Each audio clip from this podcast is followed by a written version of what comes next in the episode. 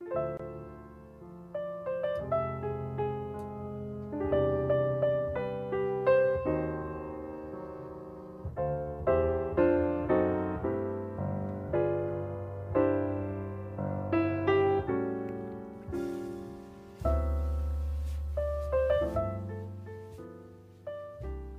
さんこんばんは。コーヒーラジです。今夜もコーヒーラジにお付き合いください。だいぶだいぶね毎回言ってしまうんですけどだいぶ間が空いてしまいましたがえー、久しぶりにね毎日毎日毎晩毎晩やりたいなと思いながら、えー作業を優先するあまりちょっとできなかったんですけども今日は久しぶりにコーヒーラジです。ちょっとねあのセッティングだけが毎回毎回変わっているので今日はどうなのかなと心配になるんですが、えー今日は一番大きい変化はマイクスタンドを変えました。新しいゲーミングの世界では割と有名な Elgato というブランドメーカーがありますけども Elgato の low profile low profile のマイクアームというやつがありましてね高さ方向が低い low profile なので、えー視界を邪魔しないというメリットがあって前使ってたね RODE の PSA1 もだいぶ気に入って使っていたんですけど、えー今回はこの low profile を、えー輸入してみてそれを使っています。今日が初めてぐらいかなの実用ですけどいかがでしょうね。あとまあマイクをもう少しちょっと口から離したいなっていうねリップノイズ対策で 口から離したいなっていうのもあり、えーそのあたりどうしようかなというところです。それからあれかえっ、と OBS のマイク入力にフィルターをいっぱいぶち込んでいたんですけど あまりにフィルターを入れすぎたので、えー重たくなってしまいましてちょっとラグがねすごかったので、フィルターを最小限にしています。それでもコンプレッサーぐらいは入れたい方がいいのかな？コンプレッサーちょっと今かけていますが。レシオは4対敷地をどれぐらい？敷地をもうちょっと下げてで原因を上げようか。これぐらい。でどうですか？リリースタイムを少し長めにとって150ミリセックぐらいでいいかな。これでどうでしょうね。うわちょっと大きすぎるか。もうちょっと下げますね。ああああ。ああああ。これぐらいかな。これぐらいでどうでしょうね。えー、ラグもあんまり多くなくていいかなと思いますけども、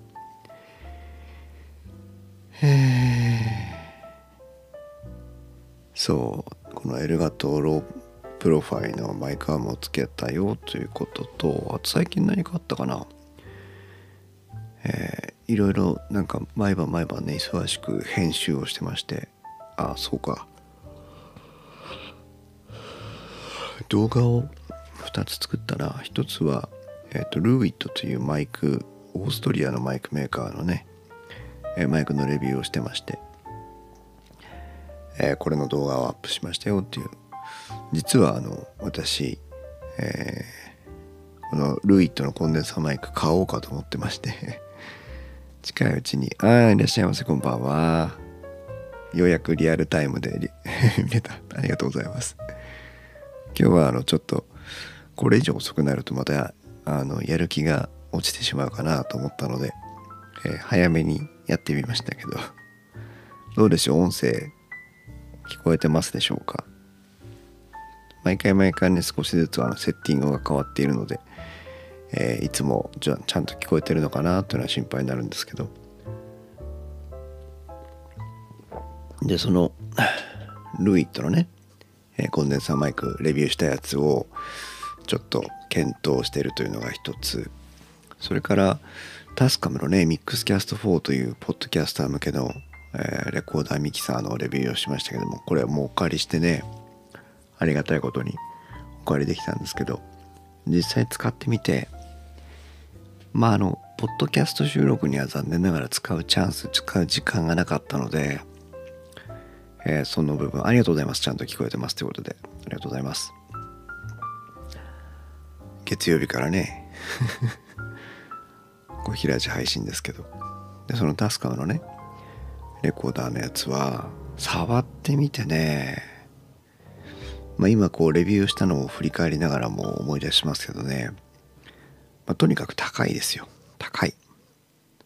えー、プライスラインが、えー、まあ競合になってくるのが Zoom のポットトラック P8 それから RODE の、えー、ポッん？ポッド違う Caster Pro か。 Caster Pro。というのが競合製品になってきますけど RODE の Caster Pro は日本国内では発売できないのでまあ実質ポットトラック P8 になってくるわけなんですがまあ比較しても高いですよね。でもそのキャスタープロのプライスラインの方に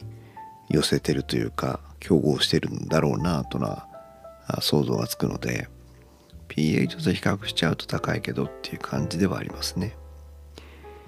で、じゃあ、はい、ソップさんこんばんは。いらっしゃいませ。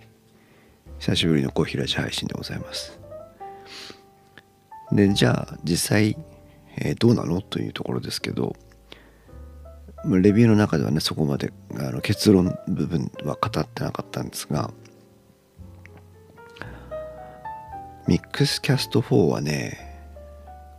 今、これからポッドキャスト始めますとか、あ1人でやってます2人でやってますっていう人にはね、えー、いらないと思います。というのはあの機能を持て余すだろうなという気がしていてただし、まあ、2人でやってます3人でやってますとかあの BGM ポン出しをリアルタイムでかけながら撮りますとか配信しますとかそういったある程度こう需要がねあの明確にどういう機能が欲しいんだっていうのが分かってる方にとっては安い機械だなと思いましたね。十分コスパの高い機械だなっていう気がしました。じゃあ結論触ってみて買うかというふうに言われた時に私は買わないと判断しました。あまあねイソップさんなんかも使ってもらってますけど P8 あいや P4 がねやっぱりいいなという。まあ、P4 うん、うん、P4 がいいなという気がしましたね。まあマイク対面入力、まあ、4入力までいけますけど対面入力プラス、えー、USB なりがつながるという。でミックスマイナスマイナス1がねきちんとできてるというのがあったのでやっぱり P4 いいなというふうに思い返したという。コスパ高いですよね。そんな気がしています。そのレビューをね先日配信しました。で実は昨日もまた動画を1本編集してまして私はあの週に1回語学のね講師をボランティアでやってるんですけどもコロナの影響であの対面でできなくて Zoom を使ったオンラインで1年半ぐらいやったんですが先週からようやく対面に戻りましてね、えー、まあ良かったなというふうに思ってるんですけども。その、えー、語学講座をねオンラインでやってた時に、えー、ヘッドセットがね欲しいなという。雑音が少なく聞こえて羨ましい限りです。私は配信していた時今でも使っていますがヘッドセットで配信していたので雑音が目立ったんですよね。ああ、今まさにその話だね。え買わないとか言ってたのに、もう P4 が手放せなくなりました。ねイソップさんは本当にもう P4、あの、上手に使いこなしてる人だなというふうに思いまして、まあ、ドンピシャ来ましたよね。だって最大、最大だって対面3人プラスヤギでしょ。ちょうど4入力がいいわけですよね。あ、ごめんなさい。ちょっと、コンプレッサーを強くかけすぎてたかもしれない。もうちょっと下げますね。よいしょ。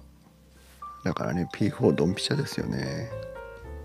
でそのヘッドセットの配信の話ですけどヘッドセットのね配信がやっぱり今おっしゃってるように無線のヘッドセットの時にノイズがどうしても気になるわけです。それからあの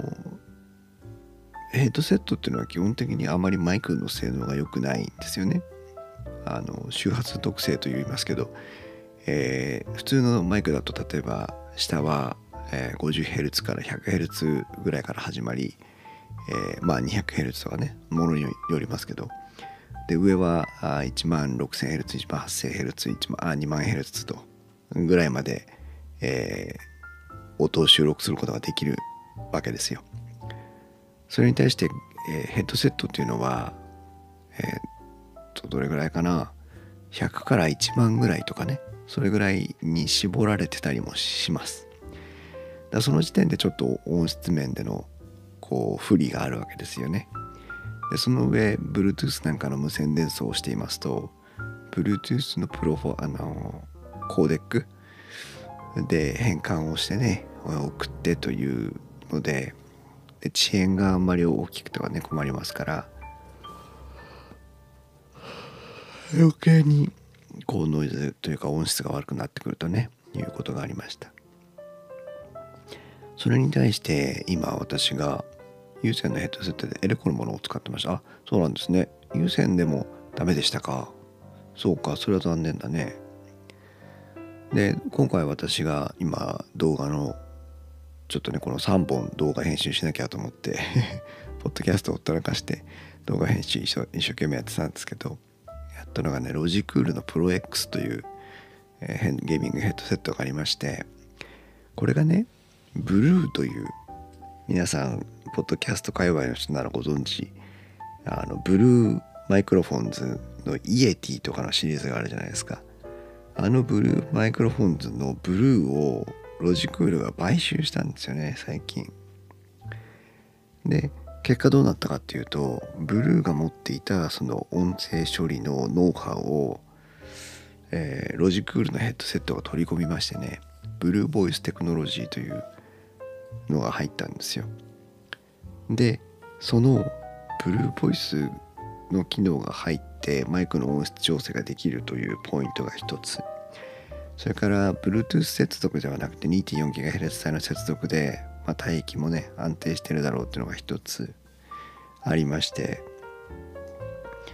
これならもしかして無線でねあんまりケーブルに、えー、邪魔されることなく語学のセッションができるのかなと思って手に入れてみたという。で手に入れたからにはやっぱレビューしようというので今ちょうど今日編集がね終わりましてえー、明日か明後日かアップしようかなと思っておりますけど、えー、あの音を実際の音を聞いていただけるようにしているので楽しみにしてもらいたいなと思うんですがブルーのねその音質調整の機能がねとても良かったですよ。是非聞いてみてください。はい。まあ、そんなちょっとした近況のね。ああそうそう。それからポッドキャストの収録を実はまだ発表してないんですけど控えてまして。えっ、と来週の火曜日かな？祝日だと思いますけど来週火曜日の夜にカメラ3人会を収録公開収録しようと思っています。まだご案内はしていませんが、えー、今調整中なのでねそちらも楽しみにしていただきたいなと思っています。でまあ今日は、まあ、何かネタがないかなと思ってね いつもネタを考えてるんですけど実は今日はもう何のネタもなかったんですが配信しなきゃと思って むしろねそこだけ義務感に駆られたように配信を始めようと思ったわけなんですけども私ねあのコーヒーと名乗ってるわけですよ。あごめんなさい。ん。ハンドマイクで話すことに慣れてないゲストのためにヘッドセットとかラベリアとか良いのかななんて考えてみたり。特に峠かさん。あなるほど。そうね。まあえっ、と私たちが使うマイクはヘッドセットとは言わずにヘッドウォーンというふうに言いますけどもあのマイクだけをね耳とかこめかみとか首とかそういうとこに引っ掛けて、えー装備するやつをヘッドウォーン型というふうに言いますけども。ヘッドウォーン型ねうんどうだろうな。選びますよ。よしあしですよ。よしあし。だけどラベリアマイクはえっ、と試してみてもいいんじゃないかなと思います。だけどラベリアマイクもあの使い方をね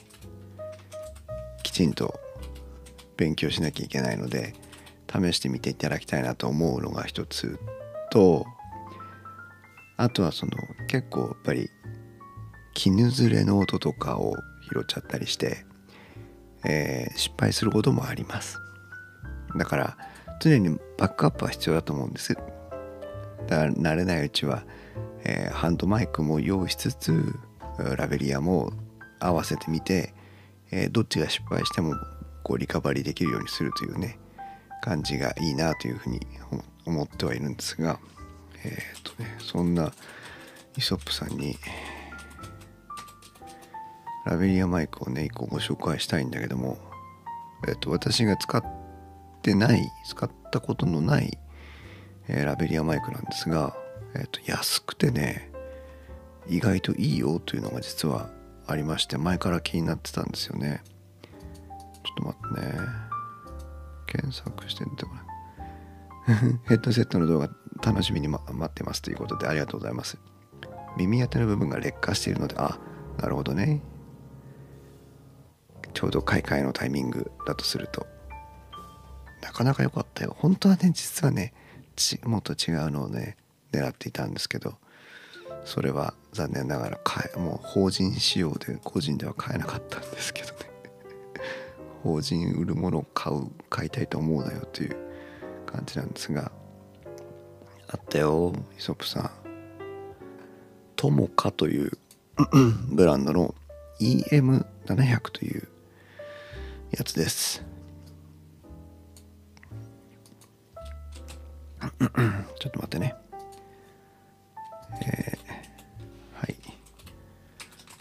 トモカトモカの EM-700 ラベリアマイク。これがねあのサウンドハウスのリンクですけどえっ、と XLR、えーコネクタのえー、とコンデンサーマイクのラベリアなんですけど、えー、3980円。安いんです。ものすごく。ラベリアマイクとしては破格に安いです。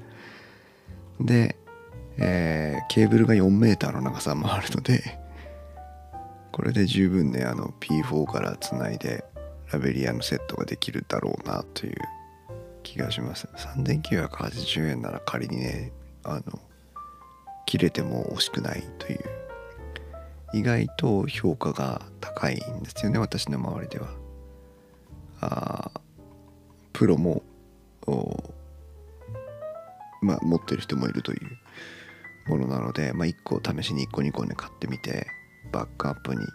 使ってもいいかなという気はしています。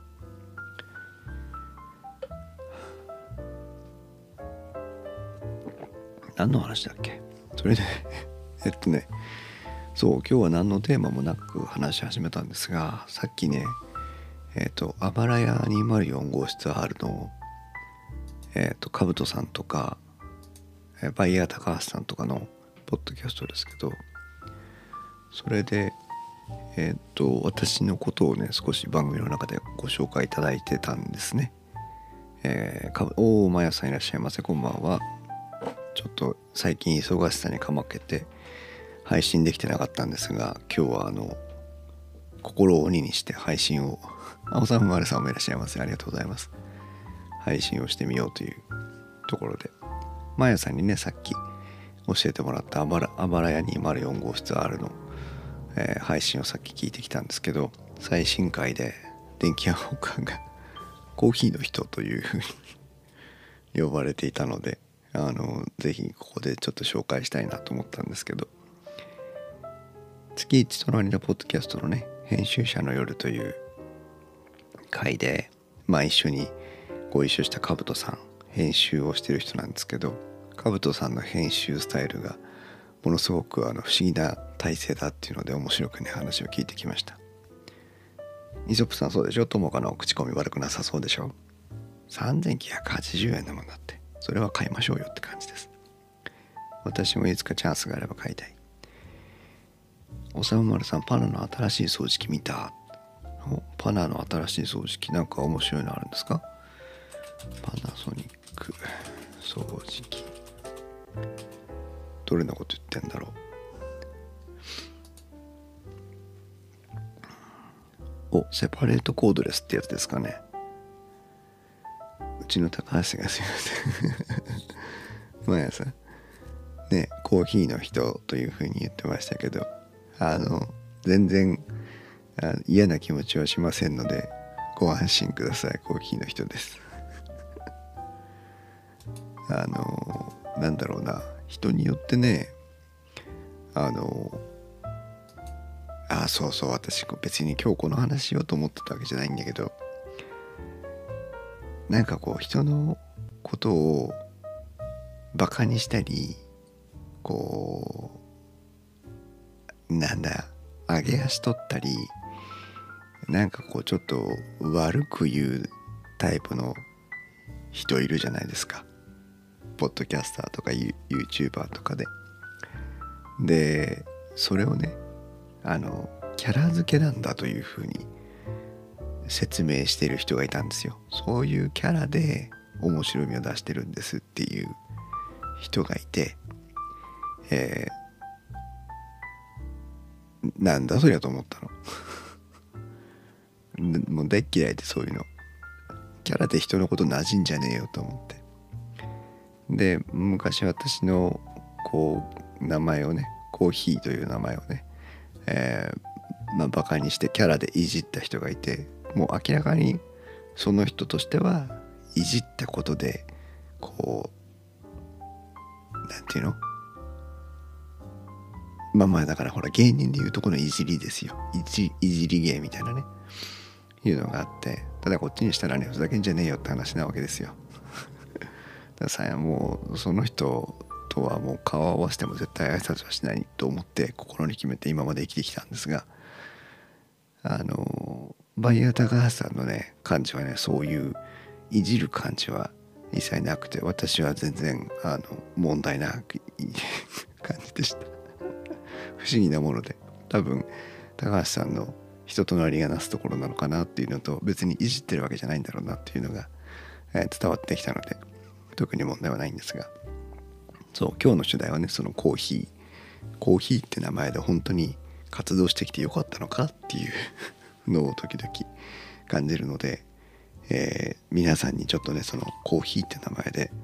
よかったのかっていうのを聞いてみたいなというのがちょっとしたテーマだったんですが話を戻しますと、えー、タロケンさんが言ってた掃除機ということでねおさむまるさんとえー、イソップさんが言ってくれてますがおそらくこれのことかな。インクはありますね。セパレート型コードレススティック掃除機ということで、えー、これまでにない新しいスタイルふとした時にさっと掃除セパレートコードレス登場と。いうことでスティック本体のゴミ捨ては不要で取り出しから充電まで簡単。うん面白い面白いですね。そっか。ああルンバみたいに、えー、ゴミは本体に本体で引き取りますよっていう感じなのかな。で本体側は最小限のダストビンとあとはまあのメンテナンスはフリーでっていう感じなのかな。面白いですねこれ。本格的にコーヒー像2回目コーヒー像です。ベトベトベトベト。ベトナムか。コヒー像です。ペタリンコほぼ0センチ。マジで？それはあそうか。でもそうだね。ダストビンがないからペタリンコ性能最強ですねこれね。ああこれ掃除機の会やらなきゃいけない感じかもしかして。これはでも好き嫌い分かれそうな感じだけどこれはいいですね。ダストボックスがセパレート。なるほどね。うん。そうだね。囚人力がどれぐらいあるのかなっていうのは確認したいところですね。でも軽くて良さそう。えー、時間は？時間。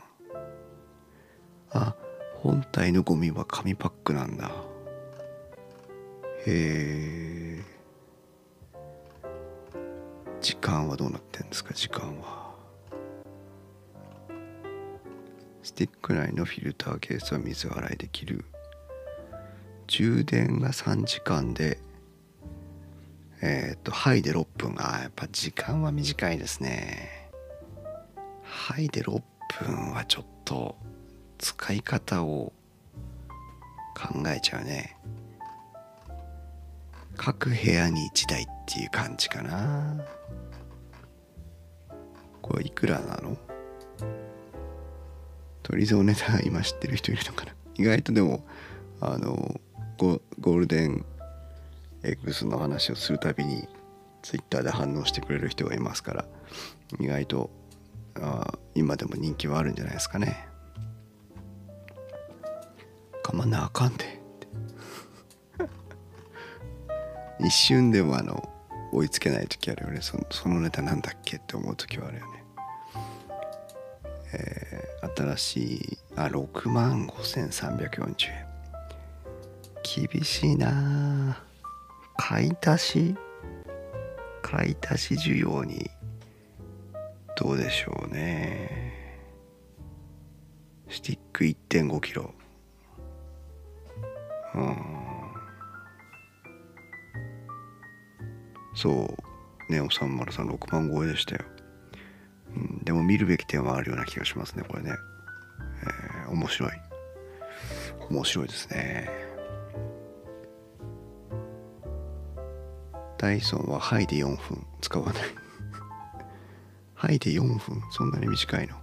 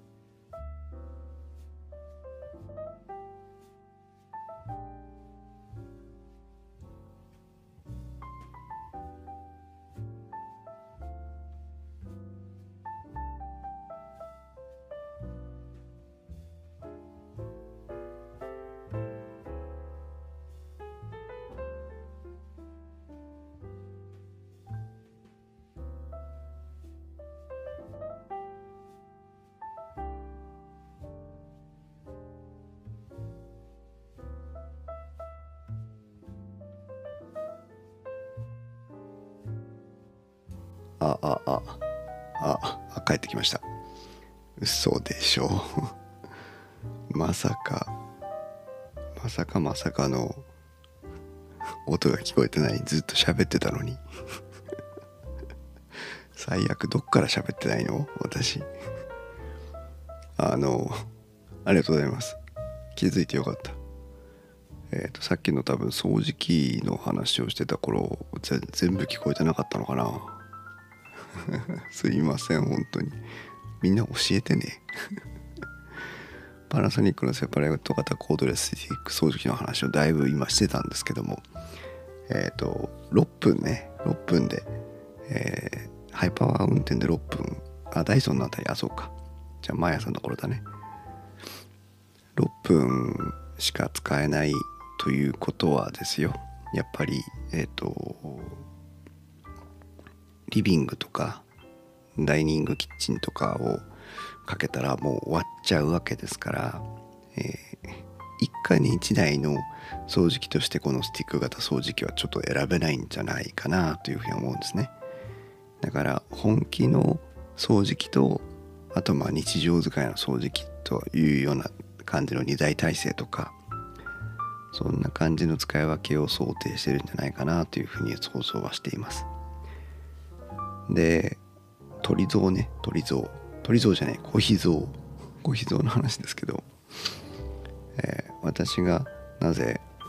小秘蔵と名乗る時があるのかっていうことですけど。私が泰治君とかと遊んでる頃にあのは「ザ・ワールド・オブ・ゴールデン X」にドハマりしてた時期でして、えー、毎晩のようにねあの見てたんですよ。であの鳥蔵桂鳥蔵という、えー、キャラクターが出てくるんですがあのものすごいなんか憎めない感じがすごく好きでと鳥蔵でそのつまんないこと言うんですよね。でつまんないこと言うのにドヤ顔を決めてくるんですよ。それが面白くてあの俺たちがゲームで遊んでる時にえ、ー、とつまんないこと言っては「小秘蔵です」って言ってたの。でいつしかねそれはまあ単純にゴールデン X のネタを個人的には楽しんでただけなんですけど、えー、いつの間にかもしかしてコーヒーは自分のことをコーヒー像と呼ばれたいのかみたいな誤解が生まれましてでコーヒー像という名前があ流通し始めたという。で大志くんなんかねあのいつも私のことをコーヒーというふうに呼ぶようになりましたけども バンジー飛べなくて彼女と血は喧嘩してましたねあれね。1メーターバンジーね。ぜひあの皆さんご興味ある方は YouTube でワールド・オブ・ゴールデン X という検索をしていただきますとあの見れるので見ていただきたいなと思いますが。それでまあコーヒーというふうに名乗るのがちょっとはばかられる時とかコーヒーというふうに呼びかけるのがちょっとはばかられる時にコーヒー像ということが使われるようになっていましたのでまあそんな経緯なんですね。うん、でまあコーヒーの人はじゃあねこの12年もうコーヒーの人として活動してきたんですけども果たしてコーヒーの人でよかったのかというのをたまに、えー、自問自答することありますけども結論どうかなと思った時にやっぱりコーヒーでよかったなというふうには実は思っていて、うん、何がなんか何がどうだからコーヒーでよかったなっていうことはあんまりないんですけども。うん。でもまあね。こうやって皆さんに、えー、遊んでもらえるし、ただのね一般名詞ですけど、うん、十分不自由なく過不足なく使えているので まあ結論良かったのかなという気がします。おさむまるさんハンドルネームなんて途中で変わることあるしうちの場合はお絵かき用のペンネームだしあそうなんですねおさむまるさん。そうでもねあのねなぜコーヒーなのですか？あコーヒーが なぜコーヒーなのかって話したことなかったかな？えっ、ー、とねどっからだろう？多分メタルギアオンラインというゲームを始めたのがまあインストウェブの始まりなんですけど電気ウォーカーの始まりなんですけどこのメタルギアオンラインを始めるにあたってキャラクターネームをつけなきゃいけなくてそこで、えー、悩んだ挙句つけたのがコーヒーメーカーという名前だったんですね。コーヒーメーカー。ものすごく長い綴りですけども。コーヒーメーカーとつけてゲームを遊び始めたんです。そうするとあのゲームプレイをしている人たちがお互いの名前見える時にこうコーヒーメーカーと書いてあるわけですよね。まあ、それだけでなんかこう一ネタかませたのかなと今振り返ると思いますけどで、えー、じゃあね呼びかける時ボイスチャットとかあるわけですから呼びかける時にどうなるのっていうとコーヒーメーカーさんとなるわけなんですがあのみんな長ったらしいですからコーヒーメーカーさんとは言わないわけですよ。でコーヒーさんというふうになりましてそこがスタートです。なぜコーヒーメーカーという名前を付けたか。まあコーヒー好きだったからぐらいの その程度の意味でしかないですね。でコーヒーさんとなり、えー、ゲームでどれぐらい遊んだんだろう。あのそのその頃はねもう寝るのと同じ時間だけゲームしてたような気がしますが毎晩ねやってた気がしますが、えー、コーヒーコーヒーと呼ばれて、えー、もうそこからも一気に定着したという感じですね。それ以来、えー、2009年8年9年ぐらいですからまあそれ以来ずっとコーヒーとして活動しているという 感じです、うん。でねそのハンドルネームとかペンネームとかっていうのをねもうね実はね今更ちょっと変えられない。あのツイッターのアイコンアバターを変えただけでも結構えらい問題じゃないですか。分かりませんでしたっていう。あのオレンジ色の背景にねコーヒーがヘッドヘッドホンしてマイクあって話してるようなアイコンですけどもうあれじゃないとコーヒーとして認識されない感じもあってもう名前もアバターも変えられねえなっていう気がします。おさんまるさん横にコーヒーメーカーがあったわけではないのでないのでそう実はね私ねコーヒーメーカーね持ったことがないんです。あの日本にいる間は持ったことがない自分で買ったことはないんです。なのでまあコーヒーメーカーというその機械それ自体を指しているというよりはコーヒーを入れる人という意味でのコーヒーメーカーだったのかな。とも思いますけどね。うん。だもうアバターもハンドルネームももう変えられねえなっていうのはこの前実感しました。ちょっとしたネタでねアイコン期間限定で変えただけでもね多分皆さん混乱しちゃうので。でただねネタで終わればなんてことないんですけどあの結構みんな「あ。そうだったんだ」みたいないう感じに戸惑いをねこの前、えー、だいぶリアクションとしてもらったのであもう遊ぶのもできないなと思いました。マヤさん変えても元コーヒーさんって言われますよ。そうだよね。そう。あの別にコーヒーという名前に何ら不満もないのでまあこれからもコーヒーですけども、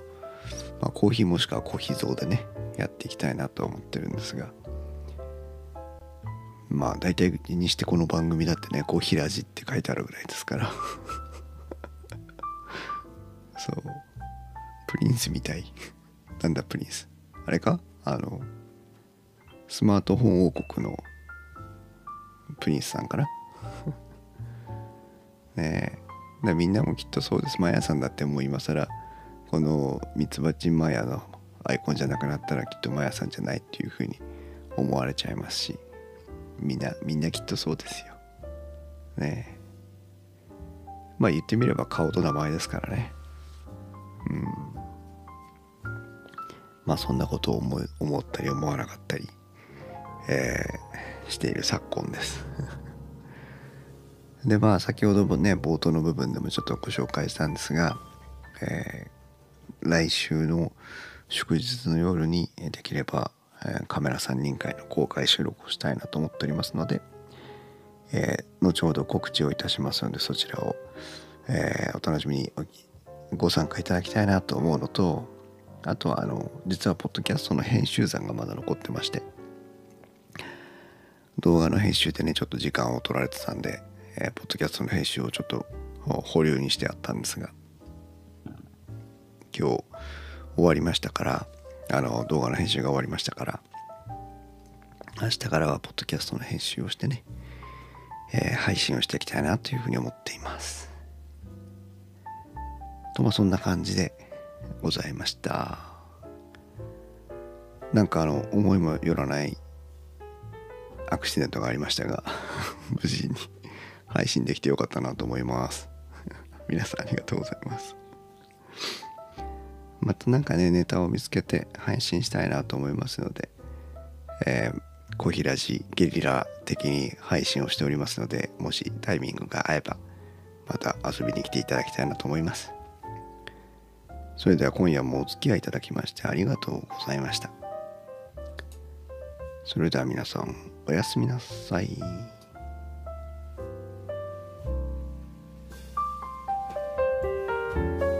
新生活ねやりましょう。